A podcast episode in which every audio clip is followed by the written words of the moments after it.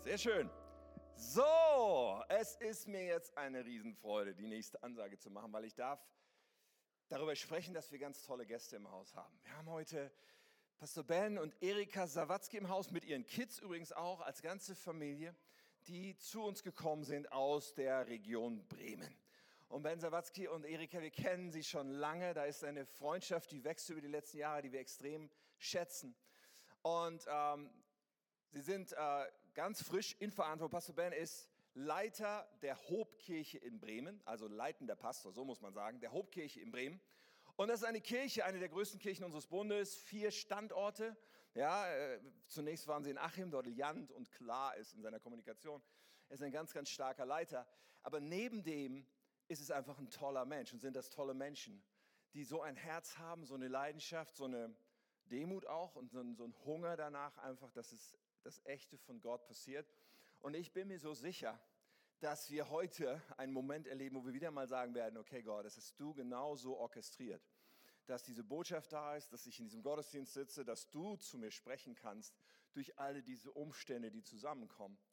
Und äh, ich, ich möchte einfach auch sagen, hey, wir wollen die, die beiden auch ermutigen, oder? Und wir wollen auch äh, Pastor Benjamin hier auf jeden Fall mit offenem Herzen gleich empfangen und anfeuern beim Predigen. Das, ich kann als Prediger sagen, das hilft immer, das macht immer einen großen Unterschied. Aber das Ding ist, ich glaube wirklich, Gott möchte sprechen zu dir. So, ich kann nur sagen, wie wäre es, wenn wir aufstehen? Und Pastor Benjamin Sawatzki mit einem Riesenapplaus begrüßen bei uns im Wunsdorf in der K21. So gut, dass du da bist, Ben. Tim, vielen Dank. Dankeschön. K21 ist so gut bei euch im Haus zu sein. Wir waren länger nicht da. Jetzt sind wir am Start. Es ist immer eine riesige Freude, mit euch gemeinsam Gottesdienst zu feiern. Ihr seid so großartig. Nehmt auch gerne Platz, macht es euch bequem. Geht's euch gut, ihr Ausgeschlafenen? Hammer, dass ihr am Start seid. Wir freuen uns als ganze Family, diesen Sonntag mit euch verbringen zu dürfen. Wir lieben es, als Familie unseren Dienst zu gestalten, unsere Berufung gemeinsam zu gestalten. Das ist der absolute Oberhammer. Ich bin von 2011 bis 2014 Teil der Christengemeinde in Hannover gewesen.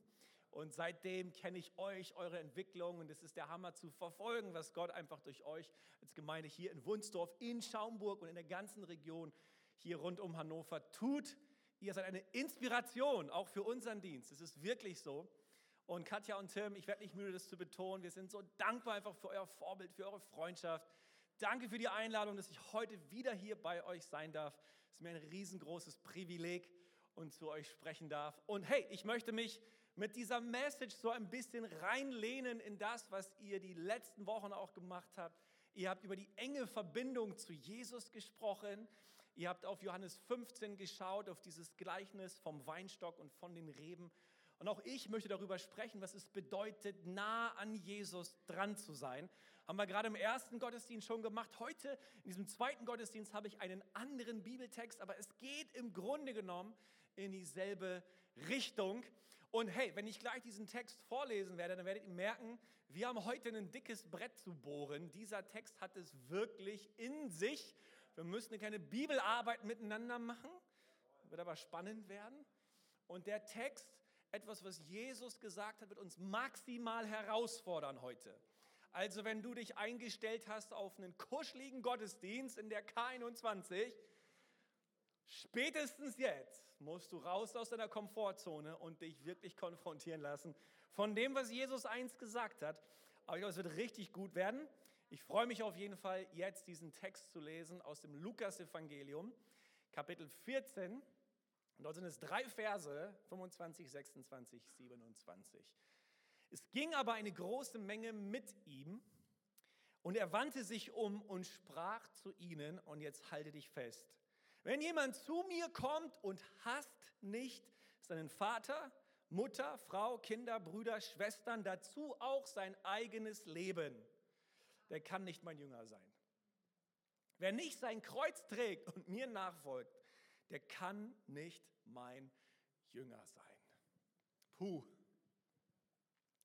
Worum geht es hier? Das ist eine heftige Aussage.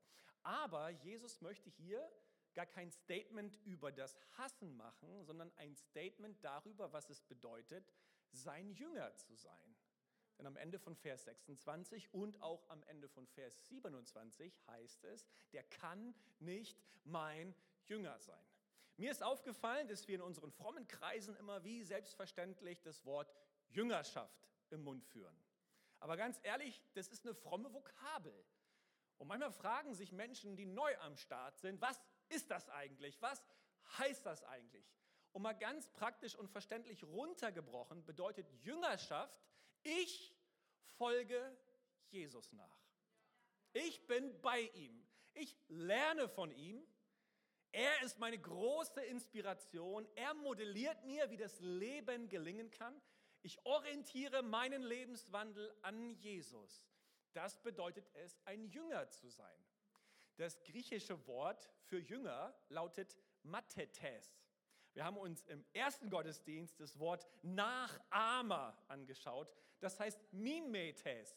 Mathetes heißt Jünger oder aber, man müsste auch ganz einfach übersetzen, Schüler. Ein Azubi, ein Student. Das ist ein Mathetes, ein Jünger. Jemand, der bei einem Meister ist, um von ihm zu lernen, auf seinen Fußspuren unterwegs zu sein. Ich bin im Jahr 2018 zum ersten Mal im heiligen Land Israel gewesen. Schon jemand da gewesen?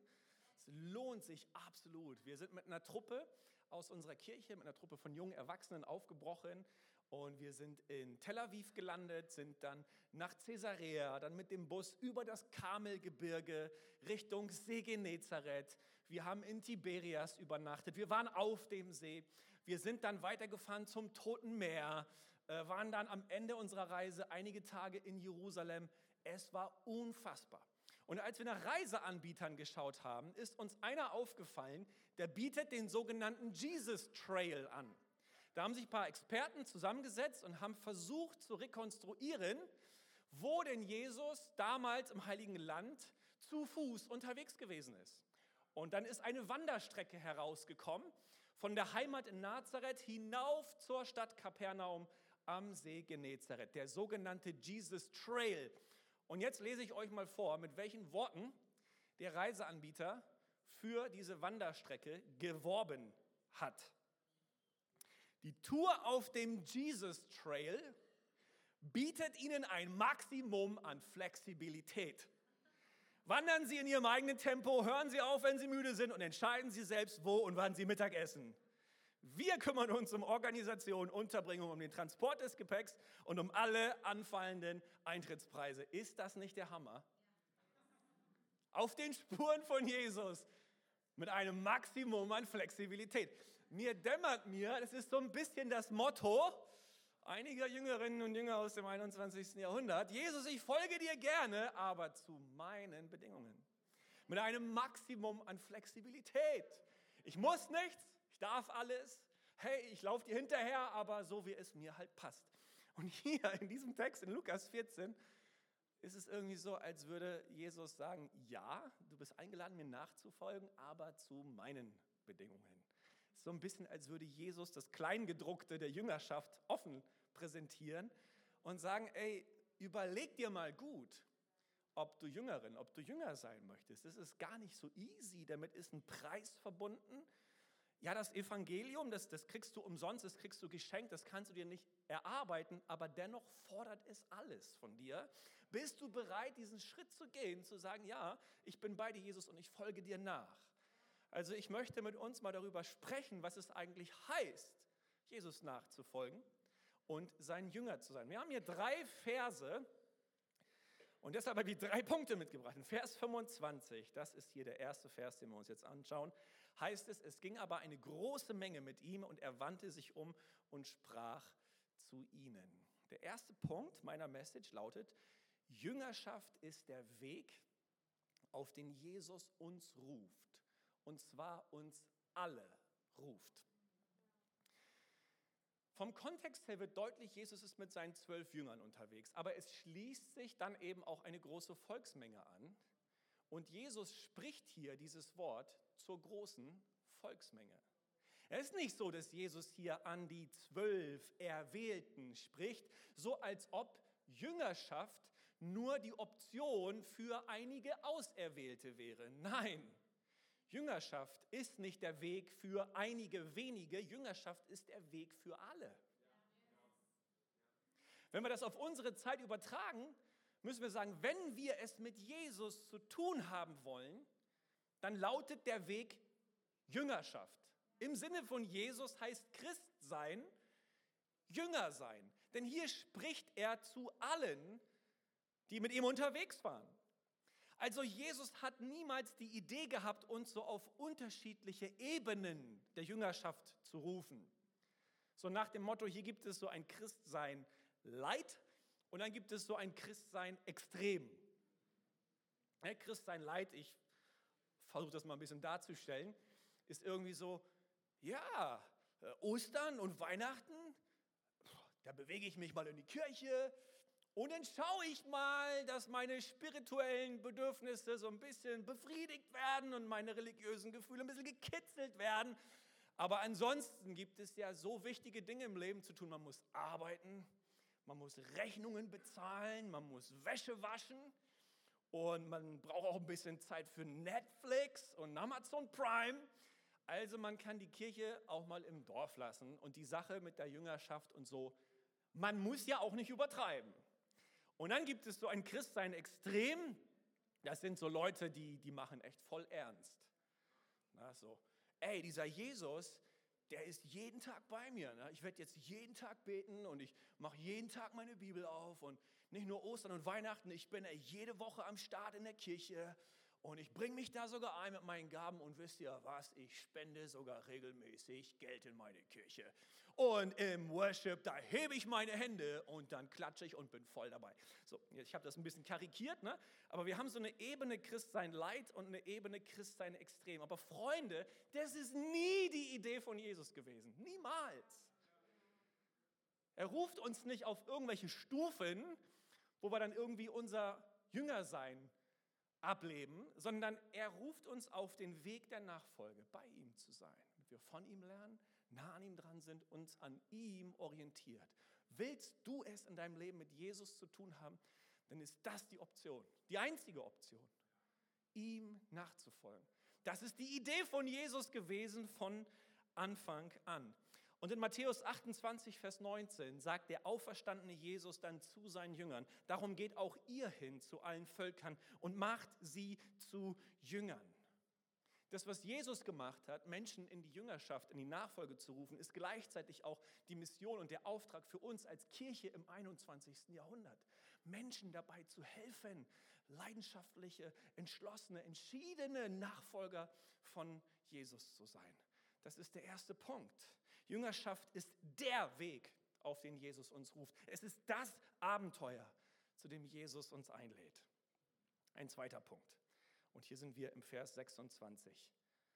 Und jetzt geht es ans Eingemachte. Wenn jemand zu mir kommt und hasst nicht sein Vater, Mutter, Frau, Kinder, Brüder, Schwestern, dazu auch sein eigenes Leben, der kann nicht mein Jünger sein. Ich habe den zweiten Punkt genannt. Jüngerschaft ist leidenschaftliche Beziehung zu Jesus. Mit dieser Aussage hier bringt Jesus das Thema Jüngerschaft auf eine radikal emotionale Ebene. Man liest diese Aussage, man zuckt zusammen und man merkt intuitiv, diesem Jesus geht es nicht nur um etwas, es geht ihm um alles. alles oder nichts. Wie passt dieser Aufruf zum Hass aber zu einem Gott der Liebe?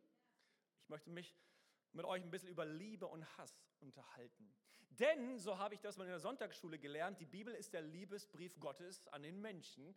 Denn in der Bibel wird deutlich, dass, dass Gott den Menschen bedingungslos, vorbehaltlos liebt. Liebe ist sogar nicht nur das, was dieser Gott tut, sondern was er seinem Wesen nach ist. In 1. Johannes 4, Vers 16 heißt es, wir haben erkannt, dass Gott uns liebt. Wir vertrauen fest auf diese Liebe. Gott ist Liebe. Und wer in dieser Liebe bleibt, der bleibt in Gott und Gott in ihm. Man könnte sagen, so wie es das Wesen der Sonne ist, zu leuchten, so ist es das Wesen Gottes zu lieben. Also Jesus, was ist hier los? Ich habe gelesen, dass es im Sommer 2020 eine große Umfrageaktion in der deutschsprachigen Schweiz gegeben hat. Man hat die Frage gestellt, wie geht's dir? Man hat daraus so eine Kampagne über seelische, psychische Gesundheit gemacht. Und man hat den Menschen in der deutschsprachigen Schweiz 46 unterschiedliche Emotionen vorgelegt, die sie dann bewerten mussten. Was ist die Emotion, die bei mir sofort positive Gefühle hervorruft? Und was ist die Emotion, die bei mir sofort negative Gefühle hervorruft? Und dann ist daraus eine, eine Skala gekommen. Ich weiß nicht, ob wir die jetzt sehen können. Das müsst ihr nicht alles lesen können, aber ich will uns deutlich machen, dass am, am, an den Enden des Spektrums ganz oben als positivste Emotion Liebe steht und ganz unten als negativste Emotion so etwas wie Geringschätzung und Hass. Mit anderen Worten, Liebe und Hass sind eigentlich die Emotionen am äußersten Spektrum des Möglichen. Ja? Liebe und Hass sind im Denken von uns Menschen zwei weit auseinanderliegende Gegensätze, so wie weiß und schwarz. Aber dann habe ich bei der Recherche auch nachgelesen, dass vor einigen Jahren Forscher vom University College in London, und das ist eine der renommiertesten Universitäten der Welt, herausgefunden haben, dass in unserem Körper, in unserem Gehirn gar nicht unterschieden werden kann zwischen Liebes- und Hassreizen. Wir müssen also sagen, neurologisch finden diese beiden extremen Emotionen auf dieselbe Art und Weise in unserem Körper statt. Und die Schlussfolgerung dieser Forscher ist gewesen, vielleicht liegen ja Liebe und Hass enger beieinander, als wir manchmal denken. Also nicht nur neurologisch, biologisch, sondern auch rational, der Sache nach, haben Liebe und Hass etwas miteinander zu tun. Und ich möchte das mal folgendermaßen ausdrücken. Wir können nicht ernsthaft lieben, ohne auch zu hassen. Wir können nicht das Leben ernsthaft lieben, ohne gleichzeitig alles Lebenszerstörende zu hassen. Wir können uns nicht ernsthaft nach der Wahrheit ausstrecken, ohne gleichzeitig die Lüge abzulehnen. Wir können uns nicht ernsthaft für soziale Gerechtigkeit einsetzen, ohne gleichzeitig unsere Stimme zu erheben gegen soziale Ungerechtigkeit. Liebe und Hass liegen vielleicht enger beieinander, als wir manchmal denken. Was heißt denn das für unsere Theologie, für unser Gottesbild? Das heißt folgendes, nur weil wir es mit einem Gott der Liebe zu tun haben, heißt es nicht, dass dieser Gott nicht hassen könnte. Gott, ja, ist ein Gott der Liebe, aber ist kein Weichei. Denn Liebe kann auch Widerstand leisten. Liebe kann auch Schmerz zufügen. Liebe kann sich auch wehren. Alle Eltern wissen das, Liebe kann auch Grenzen setzen. Liebe ist nicht nur Friede, Freude, Eierkuchen. Liebe ist Leidenschaft. Liebe ist Feuer. Liebe ist eine Naturgewalt. Liebe ist Eifersucht. Und deswegen überrascht es auch nicht, dass uns gerade im Alten Testament etliche Dinge präsentiert werden, die Gott hasst. Für diejenigen, die mitschreiben, Jesaja 1, 14, Jesaja 61, 8, Amos 5, 21, Sprüche 8, Vers 13. Und hier präsentiere ich euch ein Leckerbissen. Sprüche 6 ab Vers 16. Schaut mal, was es hier heißt. Sechs Dinge sind dem Herrn verhasst und auch das sie Menschen töten. Ein Herz, das finstere Pläne schmiedet. Füße, die schnell laufen, um Böses zu tun. Ein Zeuge, der falsche Aussagen macht. Und ein Mensch, der Freunde gegeneinander aufhetzt. Wow. Weil Gott den Menschen liebt, kann er alles hassen, was menschliches Leben abwertet. Gott hasst nicht trotz seiner Liebe, er hasst wegen seiner Liebe. In Römer 12, Vers 9 sagt Paulus, eure Liebe soll aufrichtig sein und wie ihr das Böse hassen müsst, sollt ihr das Gute lieben. Also, das war mein erster Gedanke, dass Liebe und Hass möglicherweise enger beieinander liegen, als wir manchmal denken. Aber gehen wir nochmal zurück auf unseren konkreten Text in Lukas 14. Will Jesus uns hier tatsächlich dazu bewegen, die liebsten Menschen in unserem Leben zu hassen im Sinne von verabscheuen und abstoßend finden. Nein, ich glaube nicht, dass er das möchte. In Matthäus 15 zum Beispiel bestätigt Jesus das Gebot, Vater und Mutter zu ehren. In Matthäus 19 spricht Jesus über die Verantwortung der Männer für ihre Familien und über den Wert der Kinder. Und das allerhöchste Gebot für uns Menschen, wir kennen es aus Matthäus 22, heißt es, Gott zu lieben und unseren Nächsten wie uns selbst. Und hier mal ganz konkret 1. Johannes 4 ab Vers 20. Wenn jemand sagt, ich liebe Gott, aber seinen Bruder hasst, dann ist er ein Lügner. Denn wer die Menschen nicht liebt, die er doch sieht, wie kann er da Gott lieben, den er nie gesehen hat? Gott selbst hat uns geboten, nicht nur ihn, sondern auch unseren Nächsten zu lieben. Es war mir jetzt wichtig, meine Gesamtschau aus der Bibel zu präsentieren, um hier Lukas 14 nicht misszuverstehen. Nein, Jesus ruft uns nicht dazu auf, die liebsten Menschen unseres Lebens zu verabscheuen. Was Jesus hier tut, ist Folgendes. Er bringt das Thema Jüngerschaft auf eine radikal emotionale Ebene und macht deutlich, Freunde, mir geht es hier um alles. Er macht deutlich, wer mein Jünger sein möchte, für den muss ich an erster Stelle kommen. Und alles andere ist maximal auf Platz zwei. Aber ich will Nummer eins in deinem Leben sein. Was Jesus hier macht, er fragt dich und mich, bist du bereit, mich mehr zu lieben als alles andere in deinem Leben? Das ist eine tiefe Frage. Die können wir auch nicht flüchtig und oberflächlich mit Ja beantworten. Müssen wir erstmal die Pause-Taste drücken und uns fragen, Jesus, was, was war die Frage nochmal und wie will ich mich dazu dieser Predigt hinausschalten? Es gibt ja oft so Paralleltexte, wenn wir in den Evangelien unterwegs sind. Und das, was Lukas uns hier in Lukas 14 präsentiert, genau dasselbe erwähnt auch Matthäus. Und lass uns mal den Paralleltext lesen, Matthäus 10. Und hier wird jetzt deutlich, was Jesus wirklich meint. Wer Vater oder Mutter mehr liebt als mich, ist meiner nicht würdig.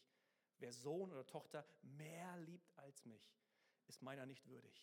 Und wer nicht sein Kreuz aufnimmt und mir nachfolgt, ist meiner nicht würdig. Darum geht's. Was lieben wir mehr?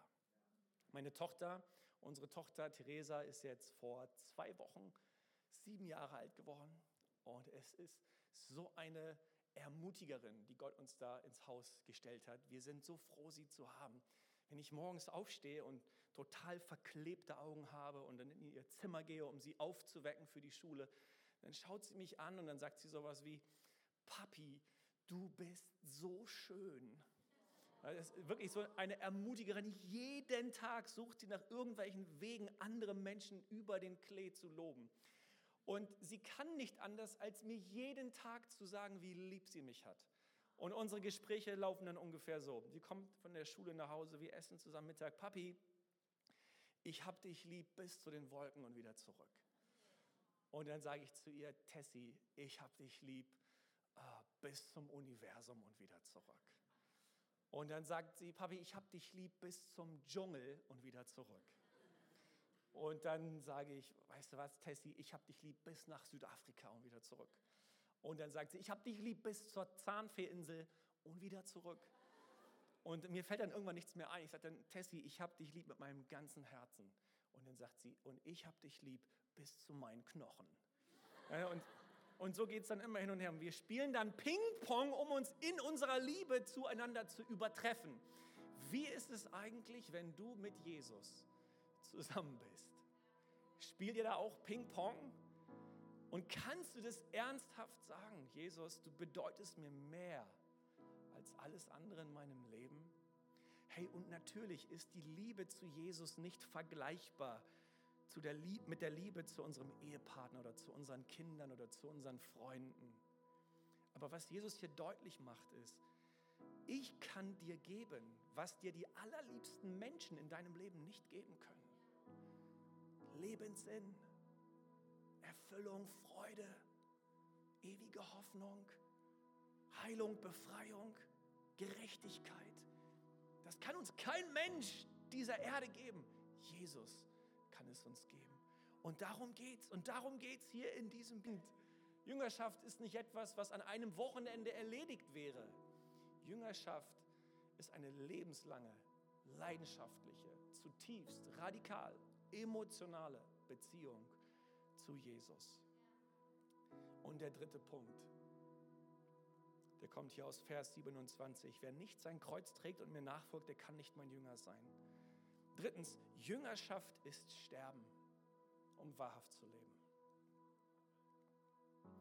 Mit diesem Bildwort, sein Kreuz tragen, nimmt Jesus jetzt dieses brutale Hinrichtungsinstrument der Römer in den Blick. Die Römer haben ja Verbrecher gekreuzigt. Und die Verbrecher mussten dann das Kreuz, an das sie genagelt werden sollten, an den Hinrichtungsort tragen. Und kann es sein, dass Jesus hier so weit geht, dass er uns nicht nur fragt, bist du bereit, mich mehr zu lieben als alles andere? Bist du bereit, für mich zu leben, nicht verfolgt werden? Aber Freunde, wir sind nicht der Nabel der Welt und es gibt andere Regionen auf unserem Planeten, wo Menschen wortwörtlich verfolgt, geschlagen, gedemütigt, hingerichtet werden für ihren Glauben an Jesus. Und wenn wir die Apostelgeschichte lesen, Kapitel 12, dann sehen wir, dass der Apostel Jakobus der Erste war, der für seinen Glauben an Jesus mit dem Schwert hingerichtet worden ist. Und die Kirchengeschichte erzählt uns, dass im Grunde genommen auch alle anderen Apostel ihr Leben wörtlich für Jesus gelassen haben. Da ist nur der Apostel Johannes, der eines natürlichen Todes in der Verbannung auf der Insel Patmos gestorben ist. Aber alle anderen waren wortwörtlich von diesem Wort hier von Jesus herausgefordert. Ich habe die Story gelesen von einem Missionar, der heißt Peter Milne. Und er ist im 19. Jahrhundert gemeinsam mit einigen anderen Kollegen als sogenannter Einwegmissionar bekannt geworden, weil ganz klar war, da brechen jetzt Männer auf in die Mission, aber sie haben im Grunde genommen nur ein One-Way-Ticket. Sie werden nicht wieder zurückkommen. Weil die Orte, an denen sie aufbrechen, da lässt man am Ende sein Leben für Jesus. Und dieser Peter Milne hat es auf dem Herzen gehabt, eine unerreichte Inselgruppe im Pazifik mit dem Evangelium zu erreichen. Er hatte aber gehört, dass all die Missionare vor ihm, die das versucht hatten, vor Ort umgekommen waren. Und trotzdem hat er es so ernst und, und, und radikal gemeint mit dem, was Jesus gesagt hat und für ihn getan hat, dass er sich sagte, Jesus, wenn du dein Leben für mich hingibst, ich gebe mein Leben für dich hin und ich breche auf. Und die Geschichte erzählt, dass er 35 Jahre unter diesem unter diesen Volksgruppen gelebt hat. Und am Ende hat man auf seinen Grabstein Folgendes geschrieben. Als er kam, gab es kein Licht. Und als er ging, gab es keine Finsternis. Da hat jemand eine unerreichte Volksgruppe mit dem Evangelium erreicht und Licht in die Dunkelheit gebracht. Ihr Lieben, sage ich uns in dieser adventlichen Zeit im Jahr 2022 hier in Wunsdorf, sage ich uns mit dieser Predigt, dass unsere Jüngerschaft nur dann echt ist, wenn wir rausziehen aufs Missionsfeld und als Märtyrer für Jesus sterben. Nein, es ist nicht das, was ich sage, aber ich bringe uns eine Bitte mit. Bitte, bitte, bitte. Lasst uns unseren Glauben an Jesus Christus nicht nur als fromme Weihnachtsdekoration in einem ansonsten spießbürgerlichen Leben betrachten. Das war nie die Idee. Das war nie die. Ich weiß nicht, ob dein Weg der Nachfolge, ob deine Jüngerschaft sich irgendwie langweilig anfühlt. Wenn die sich langweilig anfühlt, dann ist es noch nicht Jüngerschaft. Der, der, der Philosoph Sören Kierkegaard, der hat gesagt, die Langeweile ist die Wurzel allen Übels. Ey, Jesus hat uns nie in ein langweiliges Leben hineingerufen. Er wollte uns mit dem Ruf zur Nachfolge nie in eine Komfortzone hineinbringen. Er wollte uns aus unserer Komfortzone herauskatapultieren. Sind wir bereit, diesem Jesus nachzufolgen und die Dinge, die ihm wichtig sind, zu unserem Herzensanliegen zu machen?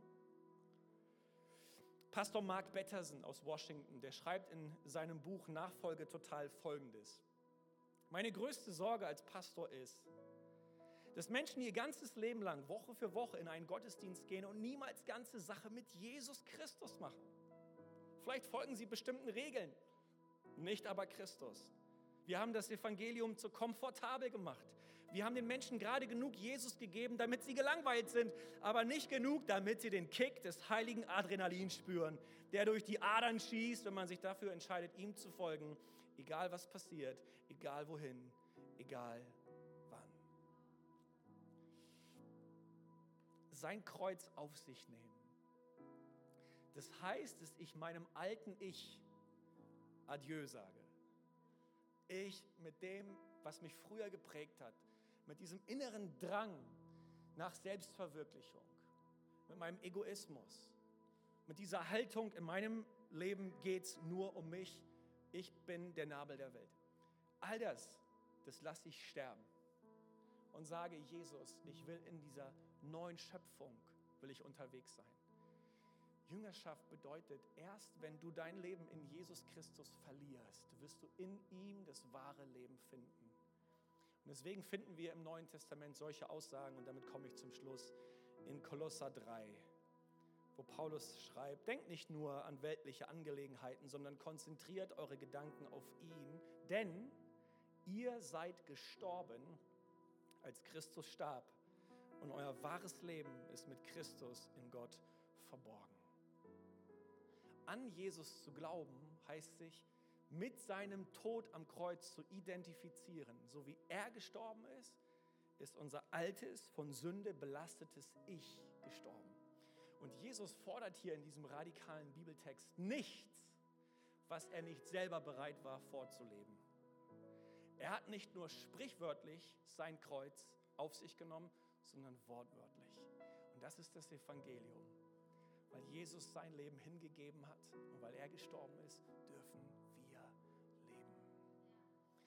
Die Frage, mit der ich dich heute an diesem zweiten Adventssonntag konfrontiere, bist du bereit? Bist du bereit, Jesus zu folgen?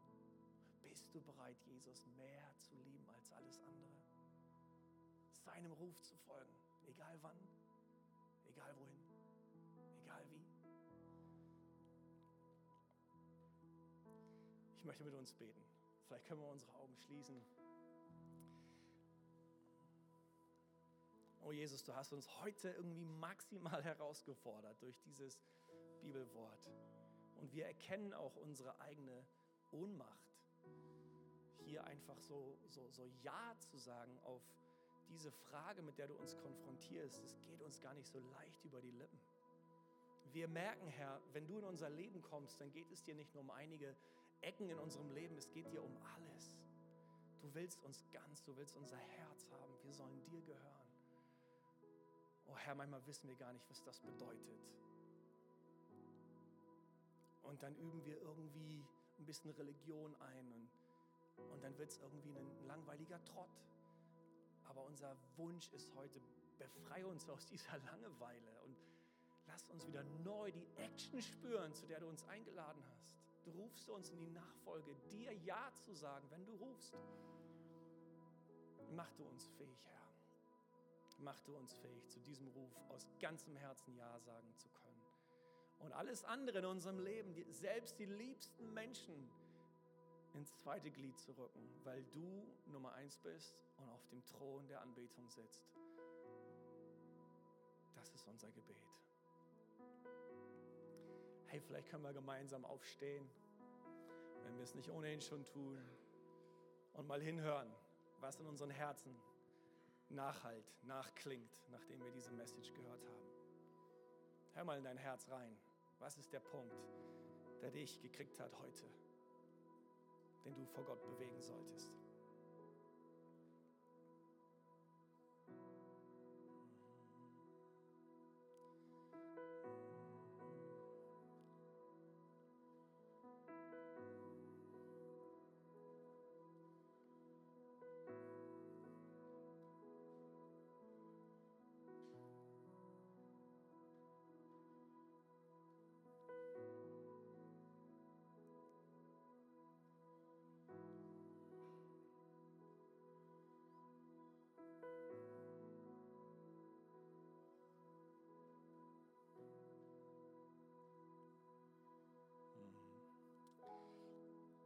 Ich sehe ein Bild vor meinem ähm, inneren Auge, wie ein junger Mann sich durch so ein Glaslabyrinth bewegt.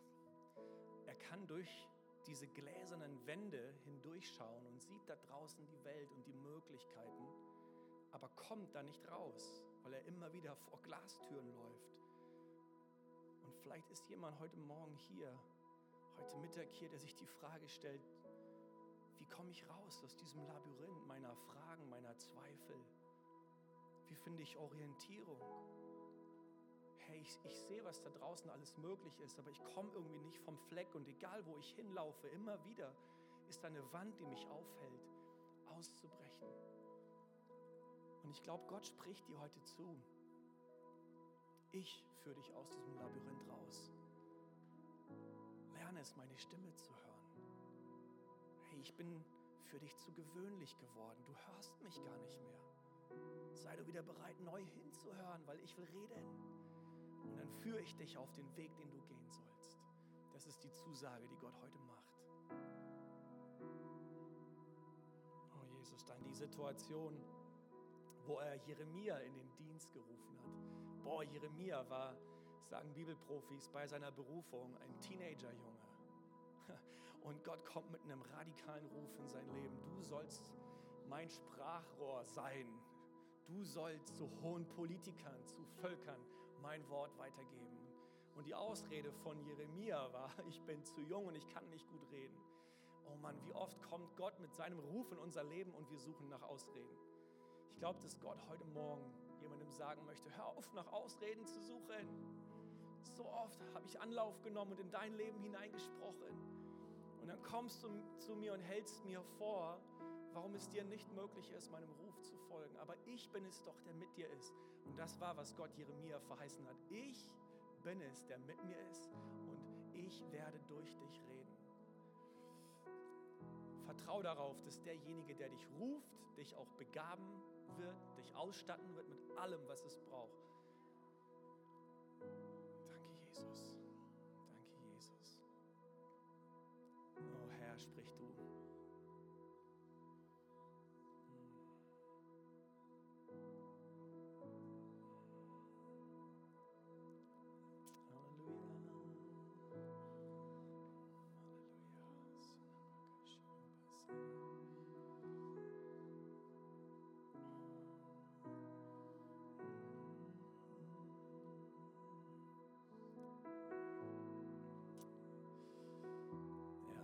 Ist gut. Halt es fest, was er dir ins Herz legt. Hey, zu guter Letzt, und das ist die Ehre von uns als Prediger, will ich dich zu Jesus rufen, wenn du ihn noch nicht kennst, wenn dieser Jesus dir noch total fremd ist. Vielleicht bist du ja heute als Freund, als Gast, als Besucher hier, hast von diesem Jesus noch gar nicht so viel gehört, aber spürst, dass er irgendwie was mit dir zu tun haben möchte. Sein Heiliger Geist zieht dich jetzt gerade in seine Nähe dann will ich dir helfen, hey, deinen ersten Schritt im Glauben zu gehen. Das ist, was wir bei uns in den Gottesdiensten immer tun. Wir führen, unsere, wir führen die Gottesdienstbesucher an den Punkt, wo sie eine Entscheidung treffen können für Jesus. Das ist jetzt dieser Moment. Wenn du hier stehst und spürst, boah, ich will es mit diesem Jesus zu tun haben, weil er es gut meint mit mir und weil er, nur er mir etwas geben kann, was Menschen mir nicht geben können was für mich die Ewigkeit bedeuten wird nach diesem Tod. Das ewige Leben bei Gott, mit Gott, frei von Sünde, frei von Schuld, frei von Krankheit. Wenn du spürst, dass dieser Jesus dich ruft, boah, ich würde dir gerne helfen, deinen ersten Schritt im Glauben zu gehen. Einfach indem ich dir ein Gebet anbiete, es dir vorformuliere und dich einlade mitzubeten. Und wenn du es jetzt spürst, boah, da arbeitet der Geist Gottes an meinem Herzen, dann ermutige ich dich, dieses Stelle sagt Jesus, wer mich bekennt vor den Menschen, zu dem werde ich mich bekennen vor dem Vater. Hey, bist du da? Und bist du so mutig, jetzt in diesem Moment deinen Glauben an Jesus zu bekennen? Dann, während ich von hier vorne hineinschaue, rufe ich dich auf. Heb doch mal deine Hand ganz weit nach oben und sag, Jesus, ich bin gemeint und ich will dir heute mein Leben geben. Dankeschön, Dankeschön. Ich habe zwei Hände gesehen. Ist noch jemand da, der sagt, ich bin gemeint? Jesus wirbt um dich. Er ruft dich in seine Nähe. Er meint es so gut mit dir. Wow, für diese zwei Personen lohnt es sich so sehr, Kirche zu bauen und Gottesdienste zu machen und zu predigen. Oh Jesus, danke, danke, dass dein machtvolles Wort jetzt wirkt. Hey, und ich lade euch ein, dieses Gebet jetzt mitzubeten. Und vielleicht bist du Teil der K21 und du hast schon tausendmal deinen Glauben an Jesus bekannt. Trotz Reden an diesem Tag. Ich habe dich gehört. Und es ist so radikal, was du sagst. Und trotzdem will ich hinhören und dir folgen. Ich mache mein Herz auf für dich und ich lade dich in mein Leben ein. Sei du mein Herr, sei du mein Meister. Von heute an will ich bei dir sein, ich will dir folgen bis in alle Ewigkeit. Vergib mir meine Schuld. Wasch mich rein von meiner Sünde.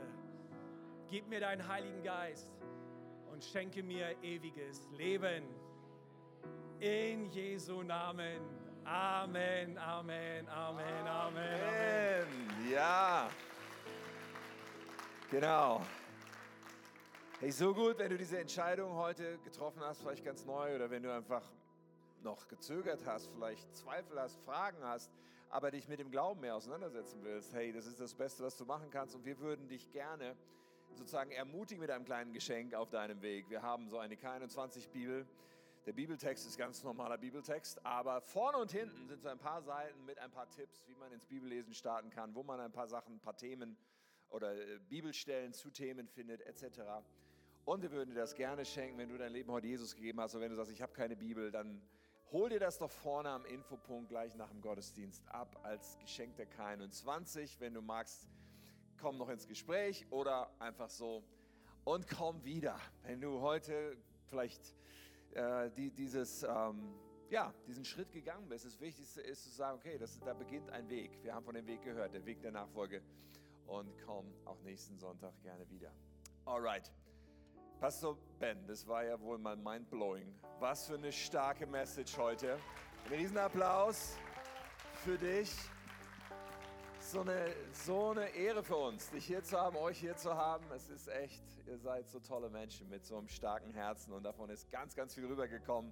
Megamäßig. Wir haben so eine gute Tradition als Kirche. Wir sagen nicht nur, okay, lass mal kommen, wir empfangen, sondern wir sagen, wir wollen auch zurücksegnen. Und deswegen gibt es bei uns immer, wenn wir Gastsprecher haben, am Ende noch eine, ein zweites Investment als Möglichkeit, den Gastsprecher und seine Family und seinen Dienst und sein Leben zu segnen.